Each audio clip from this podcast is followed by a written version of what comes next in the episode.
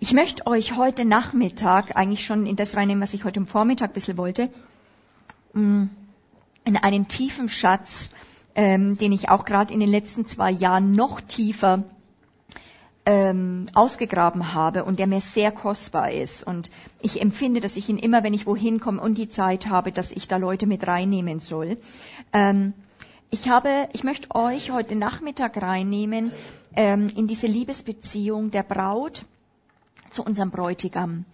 Ich weiß nicht, ob ihr da wart, wo ich letztes Jahr, glaube ich, war das hier war und ich habe über Gottes Wohnort geredet. Es ging auch dann über die großen Geschichten und da unter anderem war es auch diese Braut, die wir sind ähm, in Gottes Gegenwart und die Braut, das schönste Mädchen der Welt. Wir selber, besonders im Westen, kritteln sehr gerne bei uns rum. Wir sind selber mit uns nicht zufrieden. Aber wenn Gott auf uns schaut, sieht er uns in Jesus. Und dann sind wir das schönste Mädchen der Welt für ihn. Nicht alleine nur. Wir sehen uns, wir hören das immer sehr individuell. Wir haben das auch bei uns im Team gemerkt, wo wir uns mit dem hohen Lied beschäftigt haben. Das hat eben sehr gut gepasst, auch zur Einleitung. Und ich möchte heute Nachmittag mit euch reingehen in die Liebessprache der Braut. Eine Braut redet anders wie ein Kind. Ein Bräutigam redet anders mit seiner Braut als vielleicht mit einem Arbeitskollegen. Das ist was sehr Intimes, was sehr Nahes.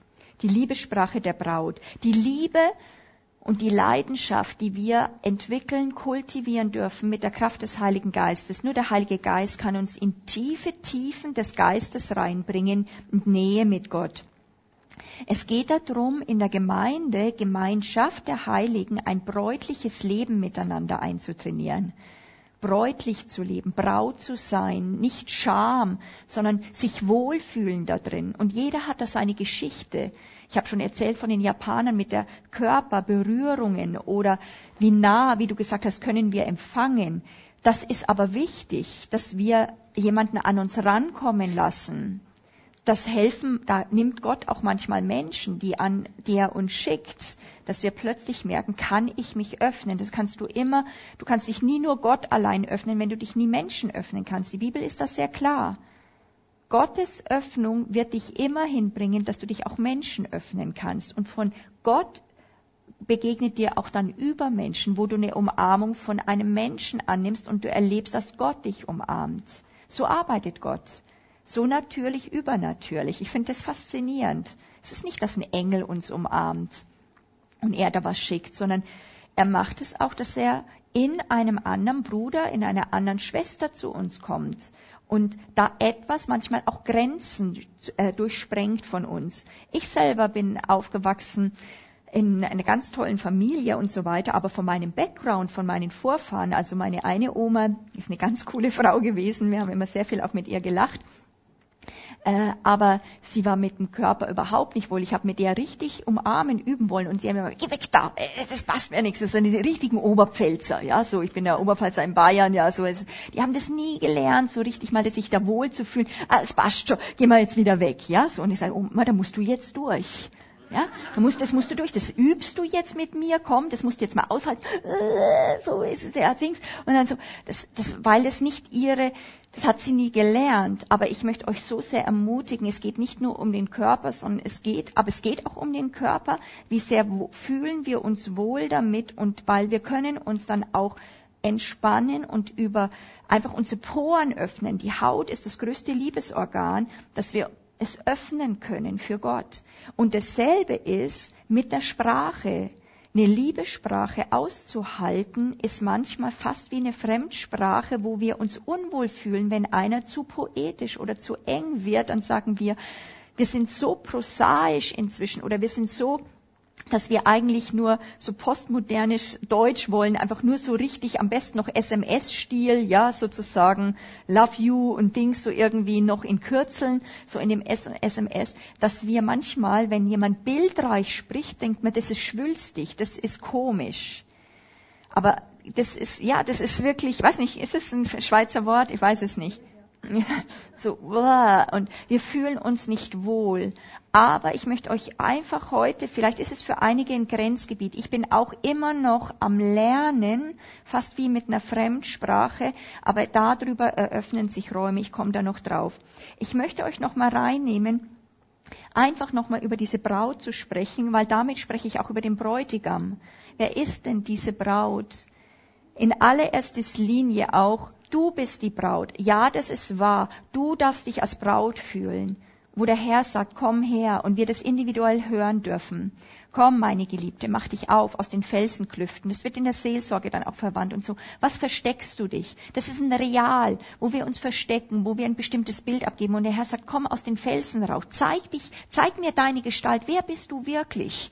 Und wir sagen, oh, Herr, ich möchte nicht, dass du das und das siehst. Aber es kostet was, ganz ins Licht zu treten und ohne Schutzmechanismen, dass der andere dich wirklich, wirklich so sehen kann. Das ist Transparenz. Das bedeutet, dass du schamfrei dich jemanden wirklich öffnest. Und das hat der Herr. Der Herr möchte, dass wir das zu ihm machen können. Dadurch, dafür haben wir das Kreuz, dass wir ohne Scham tadellos uns ihm öffnen können und das nichts mehr zwischen uns. Und er sehnt sich danach. Ich glaube, das ist nicht nur von unserer Seite. Wie sehr sehnt sich ein Bräutigam oder eine Braut, dass der andere, das Gegenüber, sich angstfrei ihm nähert. Stimmt's? Und man merkt so massiv, wenn massive Blockaden da sind und wie viel Seelsorge brauchen wir, um oft Blockaden in der Ehe wegzubauen. So, weil es das krasseste ist, wenn sich ein Mensch wirklich ganz öffnet. Deswegen sagt auch Jesus, äh, sagt auch Paulus, ich deute dieses Geheimnis, wenn Mann und Frau zusammenkommen, ich deute es auf Christus hin. Weil da ist wirklich, wir werden ein Fleisch und es ist wirklich, dort sollte es eigentlich stattfinden, dass nichts mehr dazwischen ist und man sich angstfrei einer anderen Person hingibt wo das wie hier auf Erden schon zeichenhaft wir was erleben können, was aber vor Gott ganz normal ist. Wer ist diese wunderschöne Braut? Ja, du bist es. Und das ist auch, was wir individuell erstmal entdecken können. Die letzten Jahrhunderte haben fast nicht individuell gedacht. Das ist eine Stärke in unserer Generation. Heutzutage, wenn wir das Hohelied lesen, hört es fast nur jeder individuell. Aber die Wahrheit ist, du bist, die Braut bist nicht nur du. Die Braut, die Christi, die ist viel, viel größer. Die kann nicht nur du sein. Du bist viel zu klein für einen Gott. das ist, der ist so gigantisch, der hat so viele Facetten. Das wäre viel zu eng für einen Gott. Gott hat eine wunderbare Braut. Braut die, also du bist Teil der Braut, der Lokalgemeinde, die Gemeinde, das schönste Mädchen der Welt. Wow. Und dann ist es, du bist Teil dieser Lokalgemeinde. Und es ist ein wichtiger geistlicher Akt, dass du Teil der Braut wirst vor Ort in einer Stadt oder in einem Land. Da kommen wir drin. Die Braut, geht es jetzt nicht weiter? Etwa. Die Lokalbraut ist aber auch wieder, manche leben nur lokal, wir denken nur, aber das ist nicht wahr. Wenn Gott sieht, Gott kann zoomen, Gott sieht plötzlich seine Braut in einer Nation. Die sehe ich sehr oft. Ich weiß noch, wo ich das erste Mal die indische Braut gesehen habe. Mir kamen die Tränenaugen. So anders wie die deutsche. Ist so wunder, wunderschön ist diese indische Braut. Und wir haben zu ihr gesungen und haben zu dem Herrn gesungen und diese Braut von Indien hervorgerufen, die ganz anders tanzt, wirklich so indisch und Bollywood-mäßig, ja, und wunderschön, wunderschön, nicht weiß, sondern wirklich ein ganz buntes Gewand. Wunderschön. Jede Nation hat ein Element von Gott in sich, um etwas auszudrücken, wo Gott sich so sehr sehnt, eins zu sein und Gemeinschaft zu haben. Aber dann gibt es auch die internationale Braut aus allen Nationen und Denominationen, aus allen Stämmen, aus allen Völkern. Und du als individuelle Braut bist Teil von dieser Braut. Ich liebe das. Ich liebe Teil dieser Braut zu sein. Nicht nur der Lokalbraut. Ich liebe es, diese internationale Braut zu sein. Gerade im November waren wir in Israel, wo alle Nationen, viele, viele, weiß nicht, Dutzende von Nationen zusammenkamen und die Braut, die internationale Braut anzubeten, äh, dass die, wenn die anbetet, oh, das ist so was Kostbares. Und wir haben in einer Worship-Zeit Japanisch und Englisch und Deutsch und wer weiß was, also acht verschiedene Sprachen haben wir angebetet, ja. Und es war so cool, ja. Und du hast plötzlich gemerkt, den Flair, was ist, wenn die Braut aus den Nationen zusammenkommt, wie wunderschön das ist und wie sehr Gott auch auf die, nach der Sehnsucht hat. Und dann aber gibt es noch diese Braut, auf die, die sehne ich mich und ich bin Teil dieser Braut. Die Braut Jesu Christi, die durch alle Generationen und Jahrhunderte durch schon gab, tausende, hunderte Jahre vor uns, gab es diese Braut und wir sind eine Braut, alle zusammen, die jetzt im Himmel, früher war das für die Leute real, die Braut betet im Himmel an und ist bei diesem Christus und wir beten hier auf der Erde an und zusammen sind wir die Braut. Wir sind zusammen die wirkliche Braut und ich weiß nicht, wie das gehen wird mit Sprachen und, und Geschmäckern und Kultur und Liedgut, ja, sozusagen. Ob wir dann mal Gregorianisch singen oder dann mal Mongolisch und sprachlich und so weiter. Keine Ahnung, es wird ab, nur abgefahren, cool werden. Und aber ich liebe es, Teil zu sein von dieser Braut, weil es gab immer wieder Christen, aber für mich ist die Braut nochmal was anderes. Das ist wirklich diese Braut, die das, diese Lampe voller Öl hat, die dieses Brennen hat, dass dieser Jesus Christus wiederkommt. Maranatha, Jesus Christus komme bald. Gott sucht nicht dich hier als funktionalen Arbeiter. Ich habe das heute Morgen schon gesagt. Gott sucht eine Braut, aber er schickt uns nicht an, an Küche und äh, Kinder nur Erziehung, ja, die drei Ks, berühmten, berühmten Küche, Küche und Kinder, sondern er hat seine Braut erhoben, sitzen zur Rechten Gottes. Diese Braut ist gemacht für Regentschaft. Das ist der Hammer. Ist nicht nur einfach nur, ja, so ein bisschen fürs Liebesbett oder irgendetwas. Nein, das ist einfach wirklich, diese Braut wird wertgeschätzt in jeder Form und wird mit Jesus regieren. Gott sucht uns nicht als Arbeiter hauptsächlich. Er sagt zwar, er schickt, betet für die Arbeiter, für die Ernte und ich liebe es auch Arbeiter zu sein, weil ich liebe es mit meinem Bräutigam in die Weinberge zu gehen und zu arbeiten, von morgens bis nachts. Ich liebe das. Aber mit ihm bitte, nicht allein für ihn sondern Gott sucht eine Braut für seinen Sohn. Und eine Braut, die nicht, die, die komplett erfüllt ist, die er in Besitz genommen hat, wo Gottes Geist wohnt in dieser Braut, und die er selbst erfüllt als Wohnort. Das ist meine Vision. Deswegen lebe ich. Es geht mir nicht einfach sagen, ich organisiere Worship-Zeiten, ich organisiere ein Gebetshaus. Vergiss es. Das würde ich in die Tonne treten, jederzeit. Ich lebe im Unsichtbaren. Ich lebe in diesen unsichtbaren Dimensionen, dass ich, die Leute sehen ein Gebetshaus. Wir sind Priester nach der Ordnung Melchisedeks. Wir bewegen uns, haben Mäntel an. Wir leben in dieser Realität, die Gott uns gegeben hat und wie er uns sieht. Und das finde ich absolut, das macht Spaß. Das ist wirklich eine sehr hohe Berufung. Ich habe gesagt, dass Gott nicht für Bitte sucht, dass Gott nicht Anbetung sucht. Gott sucht Anbeter. Gott sucht uns als Menschen. Gott sucht immer dein Herz. Und er sucht nicht, was du tust, sondern er sucht uns dahinter. Wo sind wir zu ihm gestellt, dass wir ihn sehen? Und wo sind wir eins mit seinem Geist? Gott und Mensch wird eins. Das ist die Vision. Hey, wenn ich das mehr noch in den Kinderstunden mitgekriegt hätte und nicht nur einfach so eine Bibelgeschichte, das hätte mein Leben total schon als Kind verändert. Da sind wir nie früh, jung genug, um diese großen Visionen zu hören, diese großen Geschichten, was Gott mit uns vorhat. Leute, die Liebe und die Beziehung zu ihm entscheidet darüber, was wir tun die Liebe zu ihm entscheidet. Nicht unsere Vorstellung, was gut für ihn wäre oder unsere Gabe entscheidet, was ich für ihn tue. Nein, er hat einen Ruf für dich. Du musst dich nicht anstrengen und ihm was vorschlagen. Finde raus. Er hat eine Idee für dich. Er hat diese Gedanken und er leitet und lenkt dein Leben. Das ist das, was er uns verheißt. Und daran wird die Welt uns erkennen, er, wie wir zu diesem Bräutigam sind, dass wir in dieser Beziehung sind. Er, deswegen liebe ich jetzt das hohe Lied immer mehr. Er ist herausragend unter den Zehntausenden. Er ist wirklich der einzigartige Morgenstern und er hat uns bestimmt, diese Sterne in der Nacht zu sein. Er sagt, ihr leuchtet wie die Sterne an einem Himmelsfirmament in einem wirklichen finsteren Geschlecht, das Gott nicht kennt. Ich habe deswegen sogar meine Nägel mir jetzt Sterne drauf machen lassen, weil ich immer Offenbarung, alles bei mir muss Sprache, die wollten mir da Blumen drauf machen, nix Blumen, habe ich gesagt. Hier neue Schöpfung drauf, hier Offenbarung. Römer 8 bitte hier drauf, ja, sozusagen. Als Prophet hat alles eine Sprache. Ich kann es nicht sprachlos lassen. Ich sag, alles, was ich habe, muss sein. Ich stehe 2015 für das Offenbarwerden der Söhne Gottes, dass, Leucht, dass Leute hervorstrahlen an einem finsteren Firmament und wir leuchten als diese in einem verdorbenen Geschlecht. Wie leuchten wir?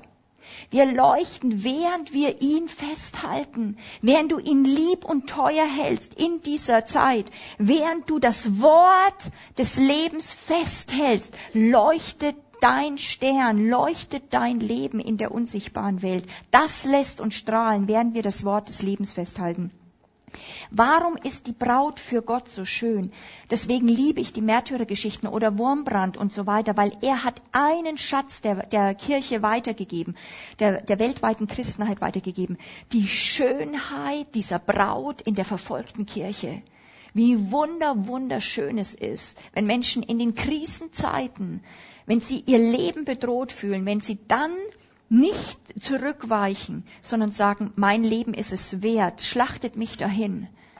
Mein Jesus ist es wert, wo es nicht nur um sie geht, sondern wo sie festhalten diesen Morgenstern. Dann kommt etwas im Unsichtbaren. Und wenn ich diese Geschichten lese, berührt es zutiefst meinen Geist. Und es wird auch deinen Geist berühren, wo du merkst, dafür bin ich gemacht. Ich bin gemacht, Liebessprache mit ihm zu haben, eins zu sein mit ihm und dass mein Leben bei ihm ist. Zeugnisse erzählen dann von ihm, wo wir ergriffen sind von Jesus. Warum ist die Braut so schön? Weil Liebe, wahrhaftige Liebe immer schön ist, egal zwischen wem. Wahre Liebe, deswegen werden Liebesgeschichten immer wieder erzählt. Warum? Weil die so tiefst uns berühren, den tiefsten Hunger unseres Lebens machen. Und wir sind in der größten Liebesgeschichte, nämlich die Liebesgeschichte von Gott zu uns Menschen die Liebe zu ihm, die Liebe, die du hast zu ihm. Vielleicht, wenn es niemand sieht, wenn du, wenn niemand es sieht, was du tust, es ist wunderschön. Ich weiß nicht, ob ich es hier schon mal erzählt habe. In aller Zerbrochenheit, meine Mutter, wir haben ja für sie gebetet, ist dann, haben viele Heilungsbereiche gehabt, ist dann an Krebs gestorben, doch, weil sie irgendwann, sie war echte Kämpferin, also wenn jemand eine Kämpferin, dann war es meine Mutter. Aber irgendwann wollte sie heimgehen, weil sie gesagt hat, jetzt ist auch genug. Und wir haben dann sie losgelassen und dann ist sie heimgegangen. Aber ich weiß noch, wo sie eines Nachts ich runtergekommen bin und sie war äh, im, Wohn im Wohnzimmer, hat sie am Boden, also an, auf einer Matratze geschlafen, weil sie im, im Schlafzimmer äh, das nicht mehr ausgehalten hat, weil es ähm, eben erstmal da, dort zu kalt war und zweitens eben sie immer wieder Schmerzen hatte. Und dann du gemerkt hast, wie massiv Schmerz sie zur der Furcht war und dann sie mit zitternder Stimme gesungen hat, diesem Jesus. Was denkt ihr, wie das in der unsichtbaren Welt? Mir hat es den Atem gestockt. Das war nicht schwach, das war unglaublich stark. Das war die Braut, die in der tiefsten Nacht singen kann, das Lied, das Osterlied von der Auferstehung. Christus, du bist auferstanden. Christen können in der tiefsten Nacht ein Licht anzünden. Wir müssen nicht alles wegbeten. Wir können in der Finsternis sein und scheinen. Das ist unsere Stärke. Das ist, wofür du gemacht bist. Die Braut ist wunderbar und ich möchte hier auf Erdenzeit, im Himmel werden wir ihn sehen, wo er ist, wie er ist. Ich möchte hier auf Erdenzeit durchbrechen in tiefere Dimensionen von Nähe zu ihm. Und jeder, weil Gott ein offenbarender Gott ist, geht Stufe für Stufe tiefer und tiefer rein. Wir werden immer neue Facetten an ihm gehen. Bis in alle Ewigkeit werden wir mit ihm da drin sein. Aber das ist das, weswegen du hier bist, ihn kennenzulernen, ihn zu lieben, ihn festzuhalten, trotz widriger Umstände. Dich an ihm manchmal festzuhalten, dich manchmal hinzustellen und sagen, nimmt mir alles, aber er ist mir das Kostbarste. Du sagst, ja, was ist es und so weiter, wir müssen doch das alles durchbeten. Nein, wir müssen gar nicht erstmal, ich möchte mal diesen Leistungsdruck wirklich wegmachen. Es geht darum, ob du in einer Reinheit seiner Liebe wirklich, dass du seiner Gutheit, seiner Güte zu dir vertraust. Das ist wunderschön. Ein Ehemann kann für seine Ehefrau auch nicht alles wegmachen. Es ist auch nicht dran, dass Eltern alles für die Kinder wegmachen. Dann wärst du nicht ein guter Vater oder Mutter, wenn du alles äh, abschirmen wolltest. Warum? Dieses Leben wird nicht alles fair sein und es ist unfair, wenn wir unsere Kinder abschirmen wollen. Wir müssen sie präparieren für das Böse, dass sie da drin bestehen. Das ist es, was diese Welt braucht. Amen. Nicht einfach, dass sie nie das Böse erleben. Sie werden Böses erleben. Christus schickt uns wie die Schafe zu den Wölfen. Hallo? Und wenn du dann noch im Angesicht des Wolfes ein Liedchen auf deinen Lippen hast, dann ist der Christus in dir. Nicht, wenn du dich in der Schafherde dann in die Mitte zurückziehst und sagst, fein, friss mal die Äußeren.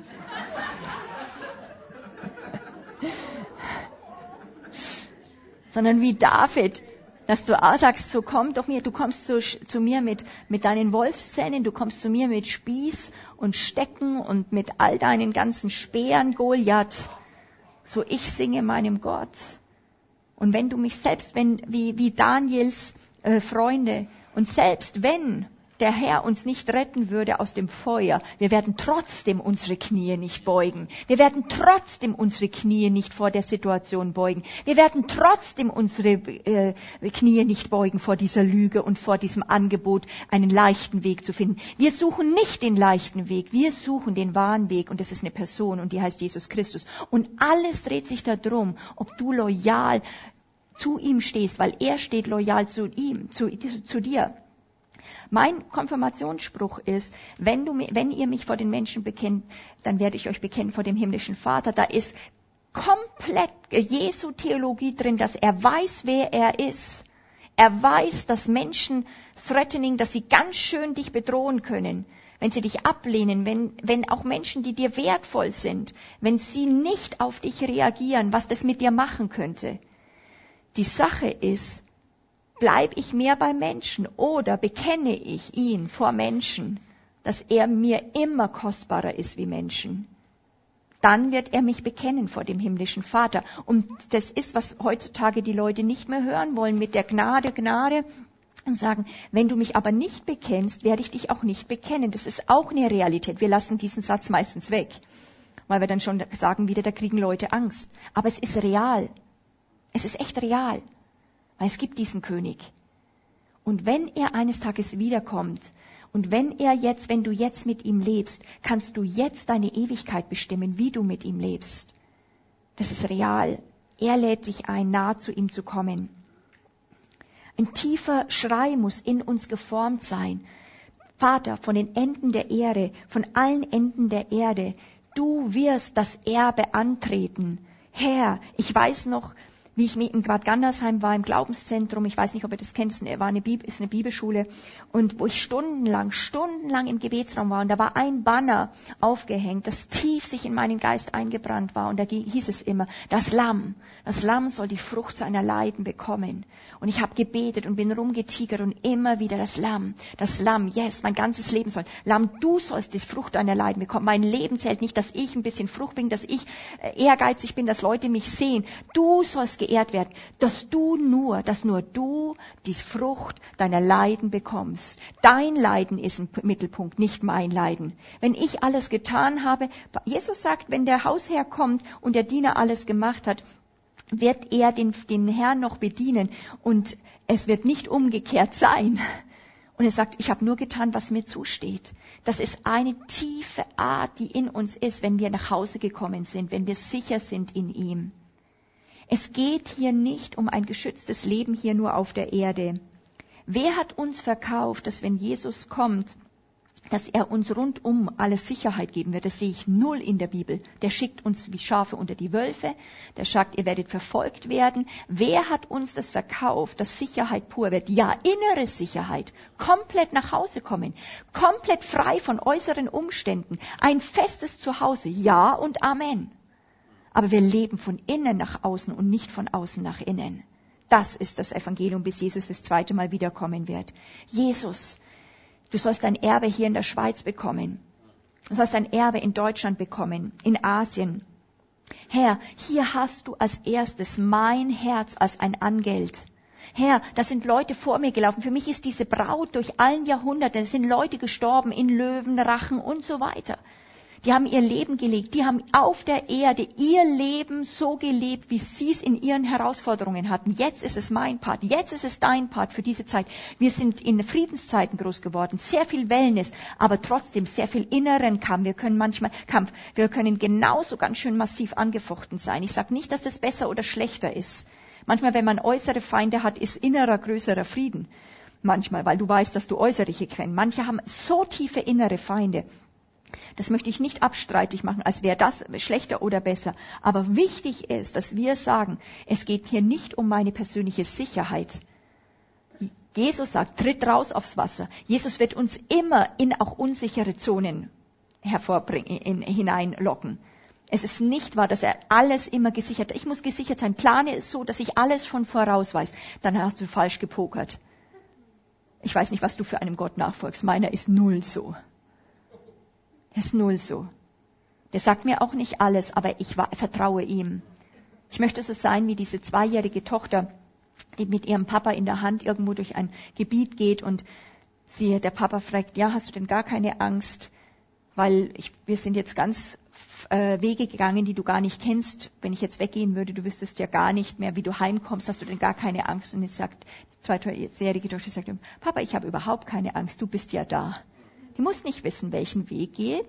Wichtig ist nur, der Vater ist hier. Diese Art von Gesinnung möchte ich haben. Und ähm, das ist ein ganz, ganz äh, für mich ganz, ganz ein kostbares Wissen, wo wir reinpressen müssen als Kirche hier in Europa, wo wir das kaum haben, aber das ist das eine der größten Schätze im Christentum, die auch nicht einfach nur leicht zu bekommen ist, nicht mit einem Zing, nicht mit einem Segnen, die Innewohnung Christi, die Innewohnung Christum, da müssen wir Gott suchen, da müssen wir uns aufmachen und sagen, das will ich. Da ist auch ein Bereich, wo wir einen Preis zu zahlen haben, nämlich unsere Ängste, unsere Zurückhaltungen. Das müssen wir verkaufen. Gott sucht nicht moralisch nette Leute, vergiss es. Der hat manchmal wirklich ganz schöne Haudegen genommen, einen Zöllner genommen, selbst einen Judas Ischariot, einen Zeloten. Er möchte, was Gott möchte, ist, er möchte deinen Körper als einen Wohnort. Das ist der Fakt. Er möchte dich als einen Wohnort. Kriegt er deinen Körper? Kriegt er dich als einen Wohnort? Kriegt er mich, dass er durch mich leben kann? Das ist Christentum. Und ich weiß noch, wenn ich jetzt über diese Liebessprache rede, ähm, für mich war dieses hohe Lied, was auch eben Andi jetzt zitiert hat am Anfang, immer schon ein wichtiges Buch. Interessanterweise ist das hohe Lied das meist, das, das Buch, was die meisten Kommentare über das hohe Lied wurden, wurden die meisten Bücher geschrieben in der Kirchengeschichte. Finde ich hochinteressant. Nicht über den Römerbrief, über das hohe Lied. Es ist das geheimnisvollste Buch, das poetischste, das prophetischste, das missverstandenste und das meist interpretierteste Buch. Es ist ein unglaublicher Schatz. Und ich habe immer wieder versucht, Zugang da drin auch zu bekommen. Und ich habe gemerkt, äh, ich habe es geliebt, ich war, konnte es auch gut lesen und ich habe gewusst, ich bin eine Braut. Ich war auch mit als Braut äh, also, äh, identifiziert, aber ich wusste, da gibt es tiefere Schätze. Für mich war der Römerbrief wichtiger wie das Hohe Lied. Das war gut, das habe ich gelesen, aber ich habe mich nicht so wohl gefühlt. Und ich habe gesagt, ja, meine Taube, meine Schöne, ist gut. Herr, lass uns was tun. und ich habe dann wirklich mit dem Herrn immer wieder, ich habe ihn jahrelang gesucht darüber und sagt, Gott, ich weiß, das ist ein Schatz drin, ich möchte dort rein. Und ich habe verschiedenste Kommentare und von Mike Bickel, ihr kennt das Buch mit Hohelied und so weiter. Und ich wusste, es ist alles richtig und es hat was, war was Gutes. Und dann habe ich eben vor zwei Jahren, glaube ich, war das eben von Johannes, Dr. Johannes Hartl, einen ganz genialen, einer der besten Lehrer zurzeit in Deutschland, ein ähm, MP3 gehört, eben Gottes Liebeslied, wo er eigentlich auch nichts anderes wie Mike Bickel eigentlich sagt, aber in dem Moment, wo er anfängt, über das hohe Lied zu reden, nach zwei, drei Session, plötzlich passierte dieses Wunder. Ich war plötzlich buchstäblich in diesem hohe Lied reinversetzt. Ich war in dem Buch. Das ist ein geistliches Wunder. Das kannst du eben nicht machen. Manchmal muss man warten, bis der Geist Gottes was macht, wo du dich plötzlich im Wort bist. Und ich habe nur gesagt, wow, wow, wow, wow, wow, wow. Now I'm here. Jetzt bin ich da. Jetzt bin ich drinnen. Ich höre es nicht an, ich sage nicht, das ist gut, ich lasse es nicht an mich ran, jetzt bewege ich mich da drinnen. Und es war echt, es ist einfach jetzt immer noch für mich der Hammer. und einfach, wo ich merke, wow, Herr, wo bewege ich mich in diesem geistlichen Schatz drinnen? Und Offenbarung nach Offenbarung eröffnet sich auf einer ganz anderen Ebene, dass ich merke plötzlich, ich bin wirklich zutiefst, ich fühle mich wo ich bin, dies Teil dieser Braut, ich bin diese Braut. Und dann möchte ich euch eben heute Nachmittag in einen Offenbarungsschatz reinnehmen, der mir eigentlich auch sehr viel Zugang gegeben hat, auch über zum Hohelied, aber auch in diesem Umgang mit zu Gott. Das Hohelied ist ja eine Liebessprache. Es gibt eine Sprache. Und Sprache Worte, deswegen wird auch gepredigt, jede Predigt ist nicht einfach nur Worte, sondern jede dieser Worte eröffnet oder erklärt eigentlich die Räume, in denen wir leben. Sprache eröffnet Räume. Das ist das, was Worte können. Geistliche Realitäten. Deswegen sagen wir auch, ich öffne mein Herz. Das sagen wir nicht nur, sondern in dem Moment drücken wir was aus mit der Sprache, dass der andere es mitbekommt. Und dann passiert es. Unser Herz öffnet sich. Also durch Sprache haben wir Zugang zu des, auch Dingen in der Seele oder eben auch im geistlichen Raum. So hat Gott es gemacht. Und ich habe plötzlich gemerkt, ich kann selber mit meiner Sprache rangehen und die ersten Male, also das finde ich eben total interessant. Ich möchte euch so ermutigen, euch auch einander zuzuhören, weil wir können voneinander lernen, wie der andere Jesus kennt und wie er ihn liebt. Wie kriegst du das mit, während du ihm beten zuhörst? Du sagst, wie kennt denn der Jesus? Wie kann er das so sagen? Und plötzlich merkst du, wie er mit diesem Jesus spricht, dass das etwas in dir triggert und du sagst, das hätte ich nie so gesagt und du lernst davon, weil weil diese Sprache dich in Kontakt bringt mit der Liebesbeziehung, die die Person hat. Stimmt's? Habt ihr das schon mal so erlebt? Ich weiß noch, wo ich in, in Indien war, das ist ein deutscher Missionar, der ist Polizist eigentlich gewesen und der ist wirklich so ein richtiger Haudegen. Aber der ist ein, ich kenne keinen geistlichen Kämpfer und Fürbitter wie ihn auf der ganzen Welt. Das ist einfach dessen Kämpfer pur, aber auch ein Liebes, ein, ein, ein eine Braut und ein, ein, mit einer Sprachgewalt von Liebe, und ich habe mit dem, wenn, wenn ich mit ihm gebetet habe und wenn wir mit ihm als Team gebetet haben, der konnte ohne Unterbrechung, ohne Pause eine halbe Stunde Jesus anbeten mit einer Sprachgewalt von Namen, von welche Eigenschaften er Jesus zutut, wo mir nach zehn Sätzen spätestens der, das Vokabular ausgegangen ist. Geht's euch auch manchmal so? Das sagen, ja, ich liebe dich, ich liebe dich, ich liebe dich. Wenn ich das hundertmal gesagt habe, das ist auch begrenzt mein, manche Frauen wären froh, wenn es der Mann einmal im Jahr sagen würde, so ich liebe dich, ja, sozusagen. Aber auch das ist dann schon ein Entgegenkommen, ja, sozusagen. Und, und der Herr schätzt auch alles. Aber ich glaube, ich habe plötzlich in dem Moment gemerkt, nee, Sprache kann uns viel, viel tiefer reinnehmen, dass die Schichten von Scham, die Schichten von, diese Schleier viel tiefer weggehen. Und das ist wie, also ich habe plötzlich gemerkt, ist wie beim Wein sozusagen. Weinkenner, wenn die sozusagen, für mich ist Wein Wein, inzwischen werde ich schon ein bisschen besser, weil ich so viel über Wein predige ähm, und es immer wieder sage, ist dann in mir eine, äh, so eine Sache ein bisschen geschult worden, dass ich jetzt auch schon ein bisschen mehr gucke, dass es nicht nur Alkohol ist, sondern welche Nuancen sind, dass ein bisschen trainiert ist und denkt, ja lecker oder nicht, ja ist halt Wein oder so. Aber du musst einfach mal Weinkennern nicht nur zuschauen, sondern wenn die, wenn du zwei Weinkenner hörst, wenn die miteinander sich austauschen, da verstehst du erstmal Bahnhof. Oder die haben, das ist blumig, da ist dieses und ich schmecke Johannisbeere raus und so weiter. Und das Interessante ist, wir haben so zwei im Team, die sind so bisschen Weinfreaks, machen dann so manchmal Weinproben und dann schlürfen die halt dann auch immer so, wenn wir mal einen Wein trinken und so. Und dann äh, sagen die immer, was da drinnen ist, ja. Und ja, und dann spüre ich das raus. Und ich, also am Anfang würde ich immer sagen, ja, ich, ich schmecke jetzt, ich, ich schmecke überhaupt nichts. Also ich kann da gar nichts rauserkennen. Aber in dem Moment, ich würde nie selber was rausfinden, auch jetzt noch nicht. Aber wenn die was sagen, dann plötzlich achte ich drauf, ist es euch mal gegangen, und plötzlich merke ich, ich denke ich jetzt, jetzt glaube ich, Jetzt schmecke ich, glaube ich, auch das, was der geschmeckt hat oder was die geschmeckt hat. Das ist ja nicht nur psychisch, ja, sozusagen, ja, sondern plötzlich, während der andere, der eigentlich ein Kenner ist, ein Genießer ist, während er spricht, kommst du als ein Nichtkenner, kommst du plötzlich rein und sagst, oh, jetzt erlebe ich das auch. Ich schmecke das auch. Und du hättest es aber vorher nicht erleben oder schmecken können. Und plötzlich kannst du es viel mehr genießen. Und während ich das so mitgekriegt habe und gehört habe, diese kleine Offenbarung hat eine extravagante Glaubensexplosion in mir freigesetzt und habe gesagt, wow, da ist eine Möglichkeit, durch Sprache in ein Erfahrungsbereich mit Gott reinzukommen. Ich muss mit Jesus Genießern und Jesus Kennern zusammenkommen, während die rausschmecken mit ihrer Sprachgewalt, was sie schon an Jesus gespürt haben, während sie das sprechen, werde ich plötzlich merken, ach, das stimmt ja, das würde ich auch, das jetzt schmecke ich das auch von Jesus, hätte ich aber selber von null, wenn ich das nur in mir gesucht hätte, nicht sagen können. Versteht ihr so ein bisschen den Ansatz?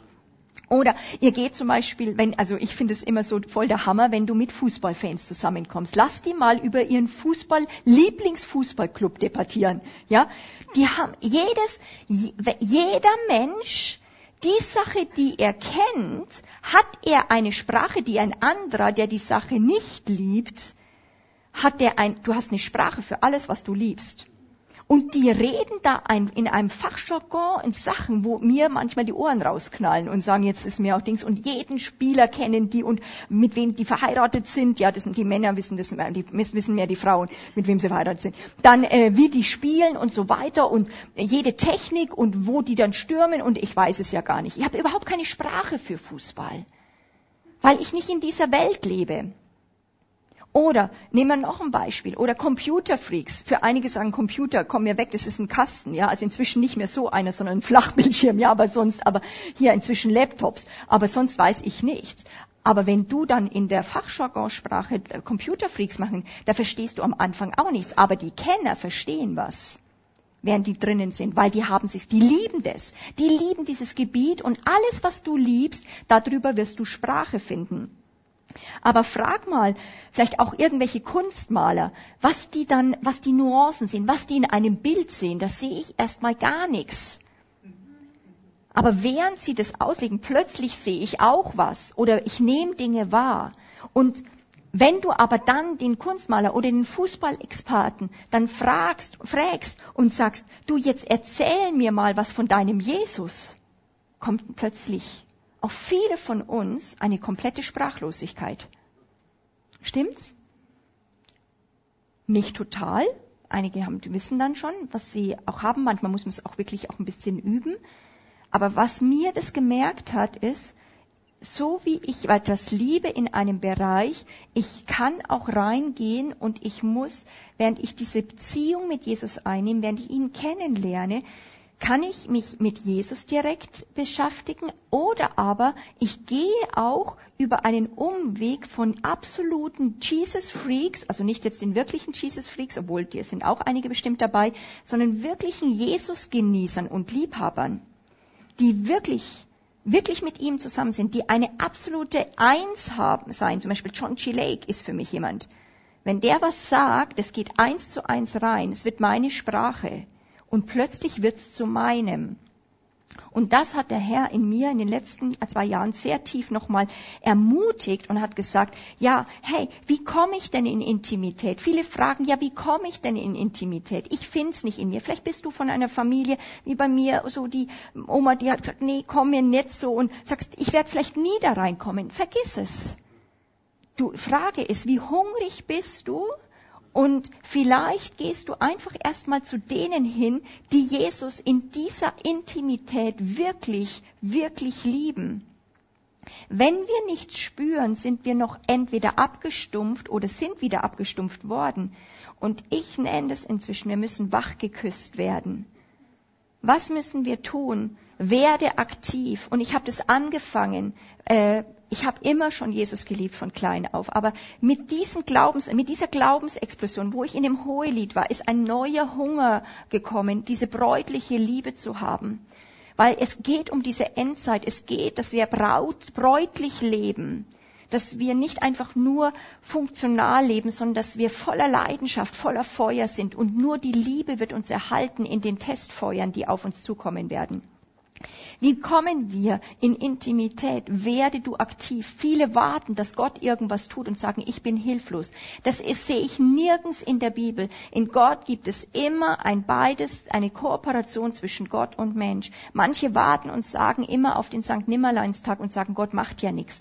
Das ist nicht wahr. Gott sagt, wenn du was willst, mach dich auf und such mich wie ich gesagt habe, das ist heutzutage fast nicht mehr Kultur. Wir erwarten, weil wir wollen ja ja nicht in Leistung, wir wollen ja nicht wieder in Gesetzlichkeit kommen, dass wir sagen, ich mache mich gar nicht auf, ich warte einfach, Gott muss was tun, es muss durch Gnade geschehen. Aber Gott hat alles getan. Und Gottes äh, zweite Säule in der Bibel ist immer, ich habe alles getan, ich sage es dir. Und jetzt auf, suche mich.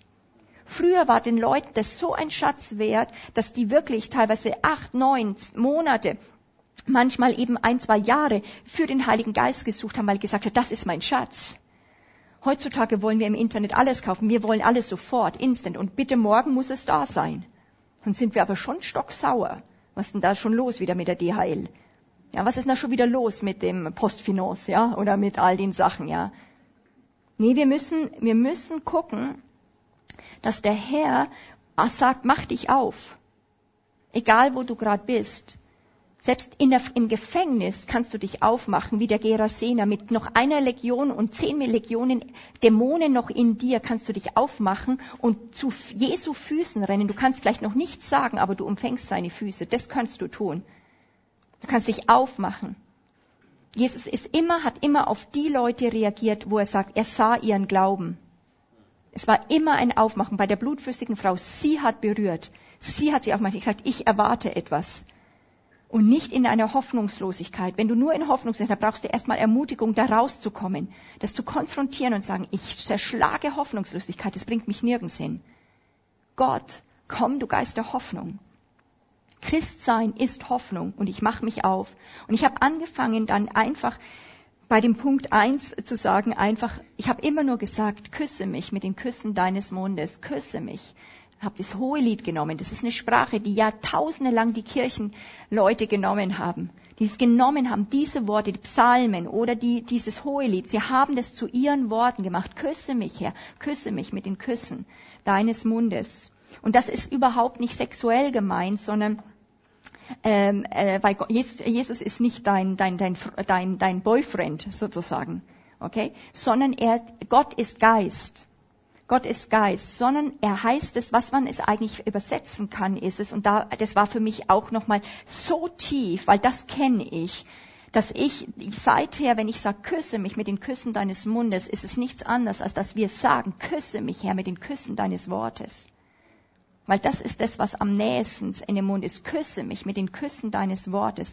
Das sind wie diese Situationen. Plötzlich bin ich im Hohen Lied. Plötzlich kommt das Wort nahe und es bringt zu einem Offenbarungsraum. Das ist der Kuss Gottes. Ich nenne es auch manchmal, wenn Gott mein Gehirn küsst. Es ist im Geist und plötzlich kriege ich auch mein ganzes Menschsein bekommt eine Offenbarung. Das, dafür sind wir gemacht. Das sind reale Encounter. Das sind reale Begegnungen mit Gott wo Gott dich wach küsst, aber du musst auch aktiv werden und es ihm sagen, küsse mich.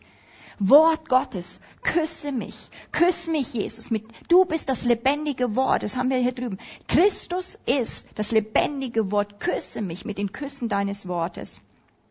Offenbarungsräume, die uns wachküssen, die uns rausholen aus Scheelräumen.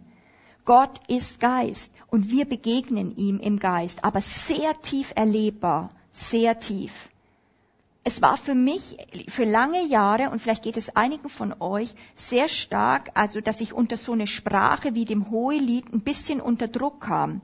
Ich kam nämlich immer unter dem Druck und ich habe mich gefragt, wie soll ich mir das vorstellen? Was, wie, wie, was stellt man sich dabei vor? Was soll ich dabei erleben, wenn ich sage, küsse mich mit den Küssen deines Mundes? Und dann stellt man irgendwo, weil man es nicht anders kann, irgendwie doch seine Seele irgendwie Gott hin, so wie so ein Gefäß her und sagt, ja, ich weiß jetzt auch nicht, was ich erwarten soll, so küss mich irgendwie hin ich will irgendwie Zärtlichkeit vielleicht erleben und dann erlebt man extreme Frustration und Verzweiflung, weil deine Seele ist nicht in allererster Linie gemacht, Gott zu begegnen. Gott ist Geist. Wir aber wollen immer natürlich als Menschen, die im sichtbaren leben, dass wir erst was fühlen. Liebe ist aber Glauben. Ich habe erkannt und geglaubt der Liebe, die Gott für mich hat. Es ist ein Geistesgeschehen. Und dann, dann kommt die Gefühle hinterher. Campus vor Christ, für Christus, ja, Heftchen, Gott kennenlernen, Lokomotive, Glaube, ähm, ähm, Kohlenwagen, Wort Gottes, wird gefüttert, der Glaube. Eine Lokomotive kann auch ohne Waggons laufen. Du kannst ohne Gefühle, das sind die Gefühle, kannst du ohne laufen, du kannst immer fahren. Glaube funktioniert ohne Gefühle. Das ist einfach, das müssen wir manchmal wirklich wieder adopt, wirklich adoptieren als eine Realität.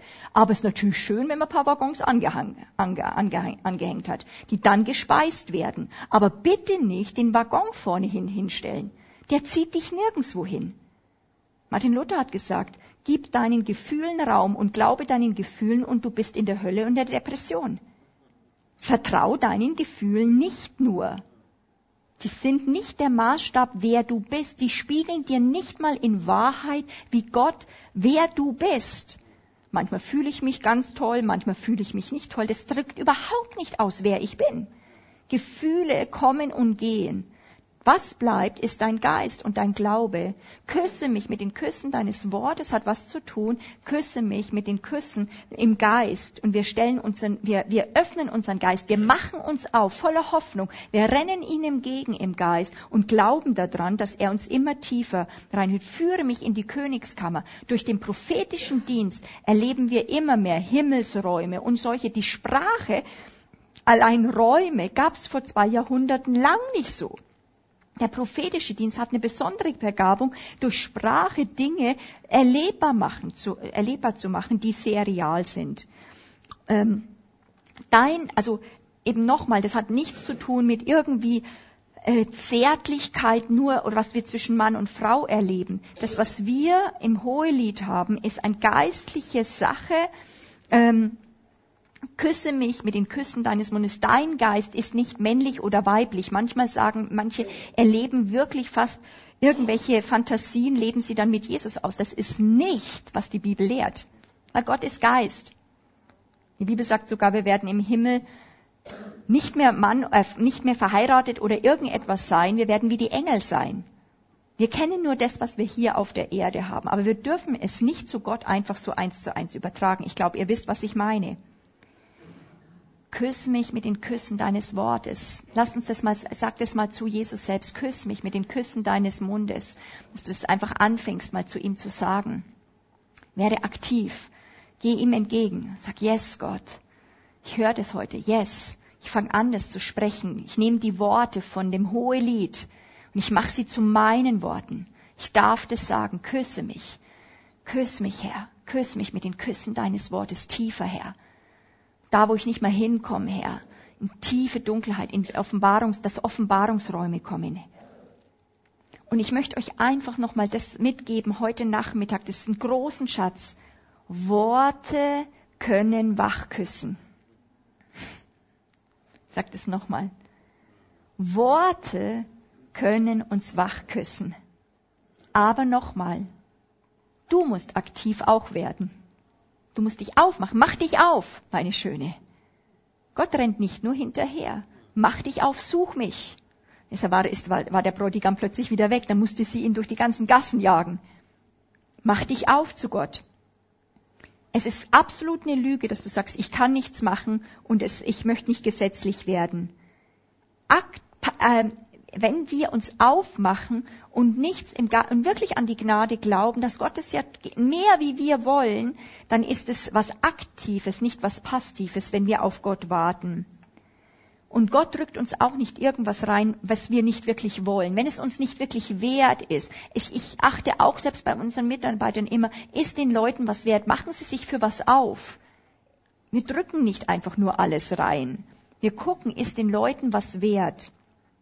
Mach dich auf. Worte, Sprache, die dich was tiefer erleben lassen, die, die du nicht selber erleben kannst. Du hast Liebe gelernt wie über deine Eltern. Oder dann vielleicht, wo du deinen Freund, deinen Ehepartner hattest, hast du eine andere Form nochmal von Liebe kennengelernt. Und während du das erlebt hast, hast du Erfahrungen gekriegt mit dieser Liebe. Und hast Sprache dafür gekriegt. Nichts ist so intensiv wie er, so berauschend, so beglückend. Er ist betörender, köstlicher, wie edler Wein. Ich möchte solche Worte gebrauchen können. Jesus, du bist berauschend für mich. Noch vor zehn Jahren wäre ich mich ein bisschen unwohl dabei gefühlt. Aber es zeigt, dass ich einen Weg zurück dann gelegt habe und plötzlich merke ich, das passt zu mir. Und ich bin auch nicht schammig da drin, wie wir in Bayern sagen, so, uh, sondern ich sage, ja Herr, du bist total berauschend. Ich habe Lust an dir. Es ist total stark. Wisst ihr, wir können den tollsten Urlaub haben oder was du dir, was, vielleicht ein Ferrari oder egal was haben, aber alles vergeht. Aber vielleicht auch irgendwie ganz eine schreckliche Situation, wo du vor Erleichterung heulst, dass jetzt diese Situation vorbei ist und dass der Schmerz weg ist. Aber nichts stillt deinen innersten Hunger und Durst so sehr wie der Herr. Kein Urlaub kann das tun, nichts. Die Welt sagt, du bist mir mitleidenswert. Ich weiß noch, wo ich als Diakonisse, äh nicht als Diakonisse, Schmarrn, ich war bei den ähm, bei, ähm, beim Roten Kreuz und da mussten wir damals noch Trachten tragen, ja, also mit so Häubchen und ich habe das geliebt, weil ich finde einfach einfach so diese ganzen Uniformen finde ich einfach immer toll und so. Ich bin das ganz, bin ja durch die Stadt gelaufen und so weiter. Und ich war ja einfach nur welch, ich war nur Rotkreuzschwester. Aber das wussten ja die Leute nicht, bin ich an der Bushaltestelle vorbei und dann so habe ich aus dem Augenwinkel, äh, aus dem Augenwinkel gesehen, aber dann eben auch dann gehört, wo so zwei äh, nebeneinander standen und gesagt, oh, so jung und schon enttäuscht von der Liebe.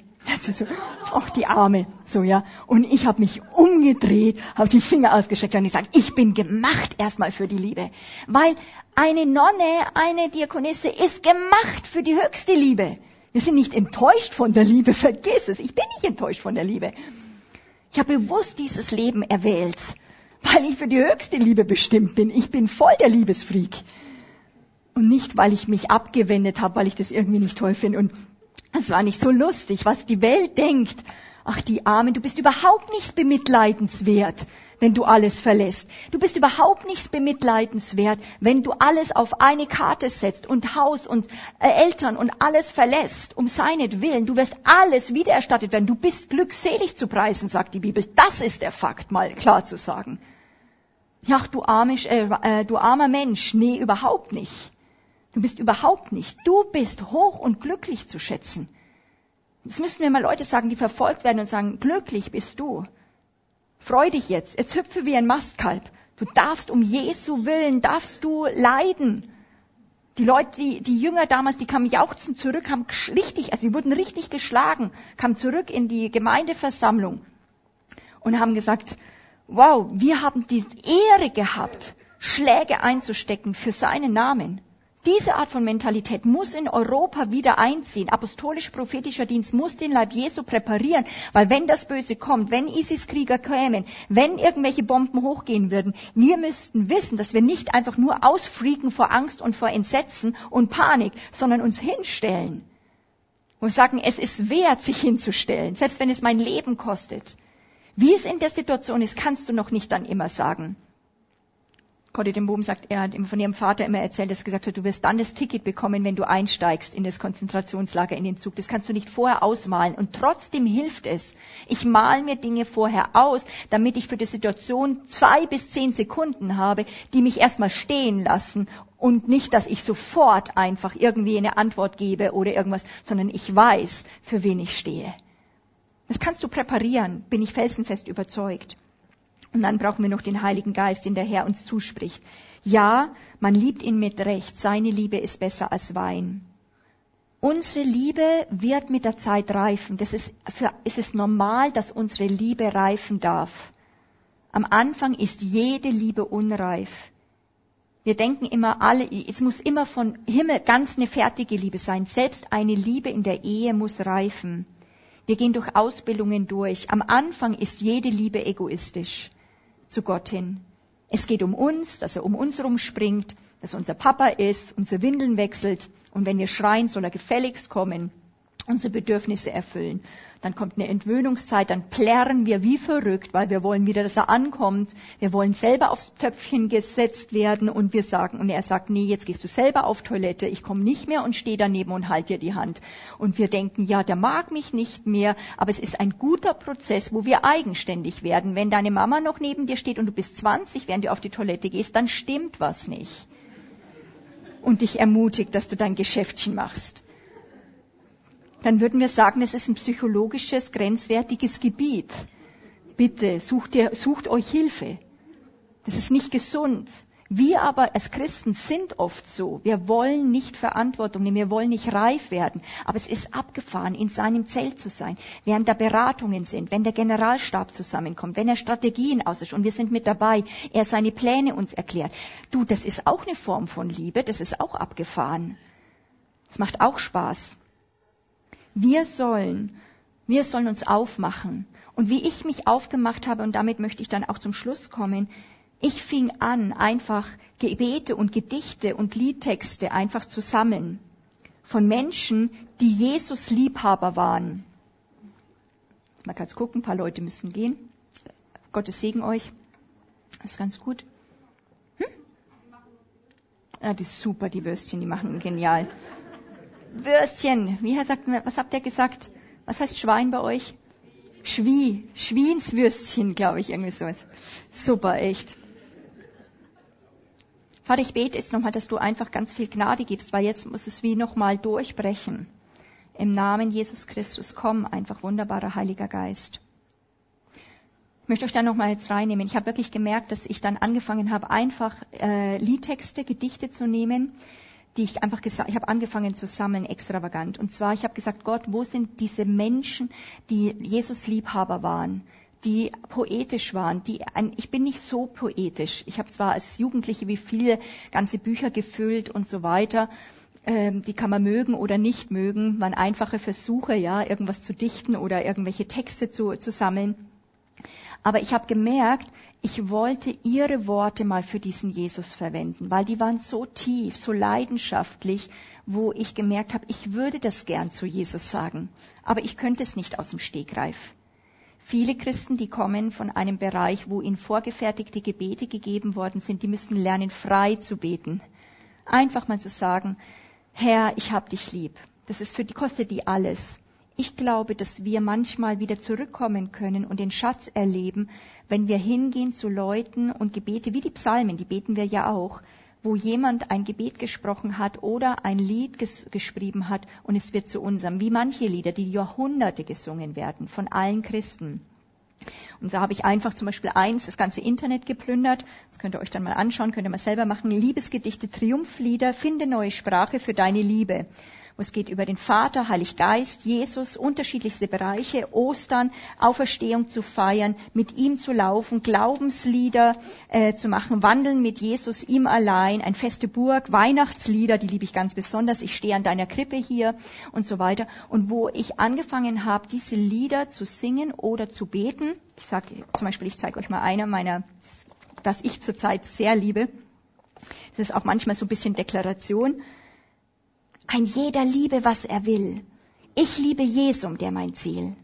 Ach, sag mir nichts von Gold und Schätzen, von Pracht und Schönheit dieser Welt. Es kann mich ja kein Ding ergötzen, das mir die Welt vor Augen stellt. Ein jeder liebe, was er will. Ich liebe Jesum, der mein Ziel. Er ist allein meine Freude, mein Gold, mein Schatz, mein schönstes Bild, in dem ich meine Augen weide und finde, was mein Herz stillt. Ein jeder liebe, was er will. Ich liebe Jesum, der mein Ziel.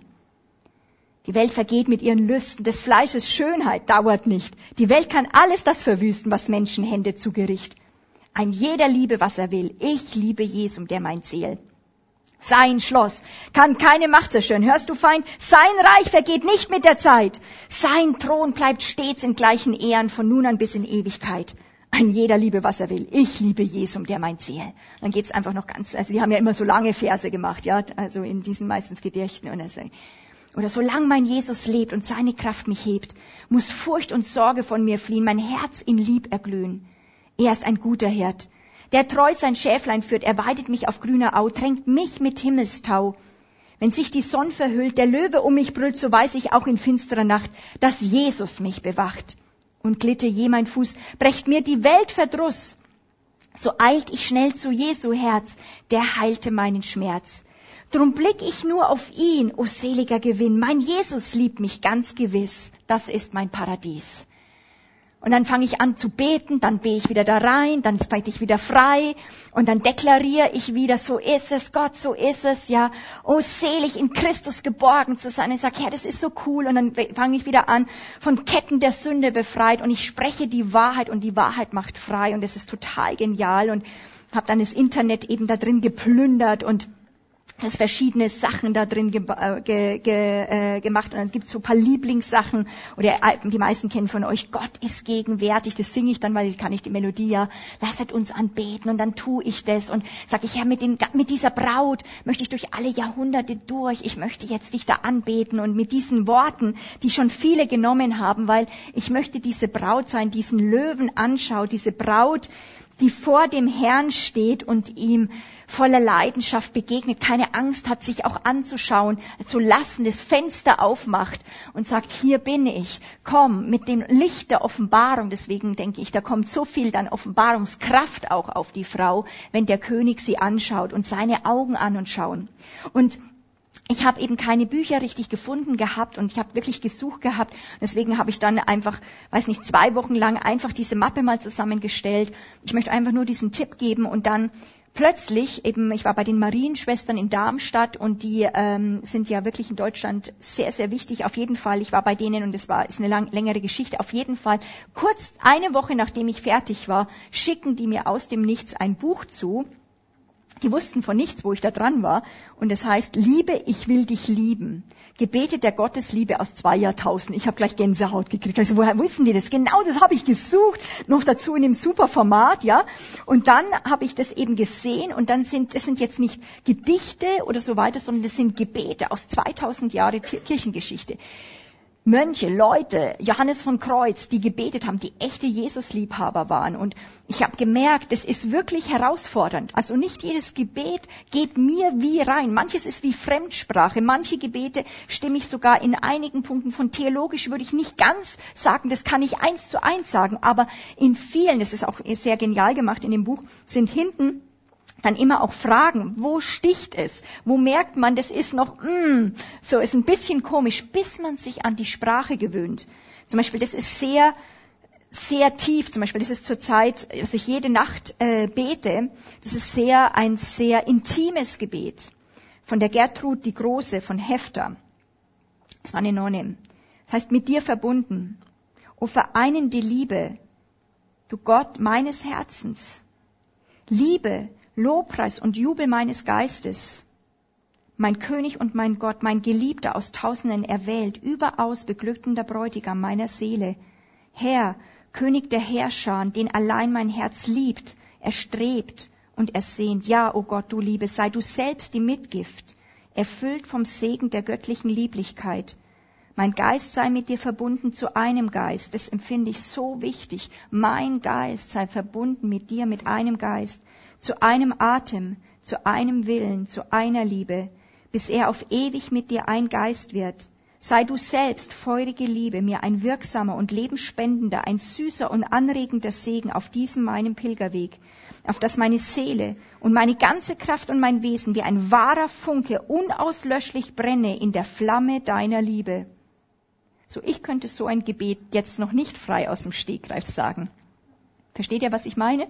So, und nicht für jeden muss das so dran sein, wie jetzt für mich. Ich empfinde aber, es sollte, es kann eine Möglichkeit sein, ob du die Sprache mit Computern eröffnest oder die Sprache von Poesie eröffnest, dass es für einige ein Schritt sein könnte. Für einige, die sehr wortgebunden sind, dann fangt mit dem Hohelied an. Fang an zu sagen, küsse mich, küsse mich wach mit den Küssen deines Mundes. Ich möchte dich anschauen und rede mit dem Herrn. Lasst uns reden darüber, wo wir uns un noch unwohl fühlen.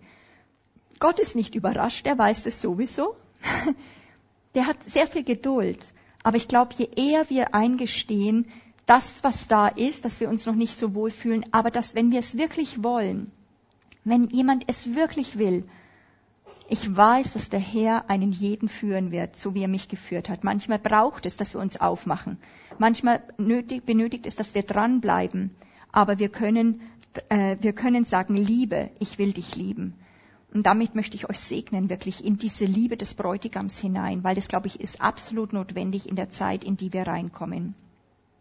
Ich möchte jetzt, dass wir in zweierlei Art und Weisen reagieren. Das eine ist erstmal, dass du ganz kurze Zeit mal nimmst und einfach schon mal anfängst, mit dem Herrn zu reden, wie es dir geht. Und sagen, will ich das überhaupt? Einige können sagen, du, jetzt ist zurzeit was ganz anderes dran, ich muss jetzt kämpfen lernen und so weiter. Ich muss auch, also immer wieder kämpfen, das ist nicht unbedingt ein Hindernis, aber es muss nicht jetzt für dich dran sein, aber vielleicht tut der Herr das in eine oder zwei Jahren nochmal dir rausholen, diesen Schatz.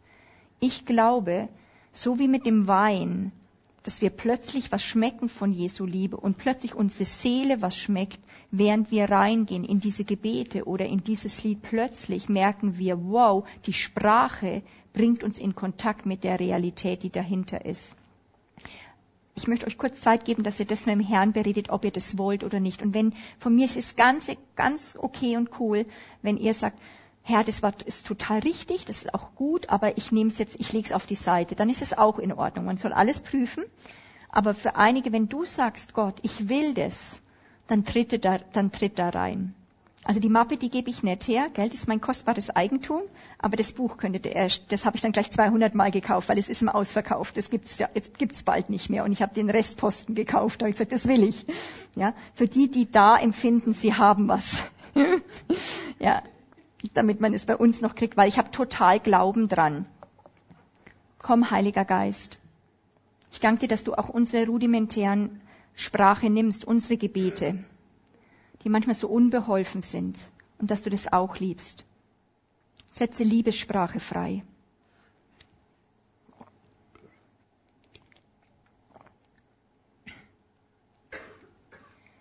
Vater, es ist normal, dass am Anfang unsere Liebe einfach sich um uns dreht. Und wenn wir da auch gerade sind, dann äh, komm uns da erst Vater entgegen, wo das auch du voll liebst, mit Babychristen wirklich dich darum zu kümmern, bis sie gesichert sind. Und wo wir sagen, mein Geliebter ist mein, der Papa gehört mir und nur mir. Und ähm, Herr, wo es uns da noch vielleicht schwer fällt, loszulassen, zu vergeben oder für andere da zu sein. Es dreht sich alles um uns und unseren Schmerz und wie es uns gerade geht. Und wir haben doch so viele Nöte und, und du kümmerst dich wirklich darum, Herr. Und dann reift unsere Liebe. Und dann plötzlich merken wir, dass wir dein Leiden sehen, deine Nöte. Und dann merken wir, es geht um dich. Es geht um dich, den Bräutigam, und unsere Liebe reift. Herr, dann sprechen wir wie mit dem Hohenlied, ich gehöre meinem Geliebten jetzt gehöre ich ihm. Und er kann und er darf tun und mich leiten, wie er möchte. Danke, dass da drin unsere Liebe reift. Lass uns immer verzehrt, mehr verzehrt sein von deinem Reich. Ergreife unser, dein Reich. Ergreife unser Herz, unser Leben, wo es um dich geht und dein Königreich. Und Hauptsache, du bekommst die Ehre. Es geht nicht mehr um uns, Herr. Es geht überhaupt nicht mehr um uns. Herr, wo wir fähig werden, für dich zu leiden, zu stehen, zu lachen, mit dir zu arbeiten, in dir zu sein, mit dir zu regieren, Widerstand auszuhalten und trotzdem zu lieben, Feinde zu lieben. Hier wird die Liebe tiefer, wo wir Teil sind dieses Königreiches und wir werden durch deine Augen geleitet. Bete da auch da nochmal um die Reifung deiner Liebe, du sagen kannst, ich gehöre meinem Geliebten. Vater, wir geben dir diese fünf Brote und zwei Fische, die wir manchmal in unserer Liebe empfinden. Denken, das ist doch herzlich wenig. Wir sagen, vermehre es viel tausendmal und speise damit diese Welt. Denn du hast unendliche Liebe. Ich möchte jetzt einladen, wir machen, denke ich, jetzt dann Abendessenschluss, aber für die, die noch äh, eine Impartation wollen für diesen Glaubens. Ich kann nicht diese Liebe euch geben, sondern die einfach sagen, ich möchte eine Berührung von dem Glaubensexplosion, dass da etwas aufbricht. Für die würde ich kurz beten und vielleicht geht einer von euch raus, aber eben, wenn ihr Spielmänner auch noch kurz mit da sind, dass drei, vier von unserem Team dann hier vorne stehen, für die, die kommen wollen und wir kurz euch die Hände auflegen und sagen, mach dich auf, wach, also wirklich seid geküsst mit den Küssen seines Mundes und wir haben Glauben mit euch, dass das passiert, dann würden wir das jetzt noch paar Minuten tun.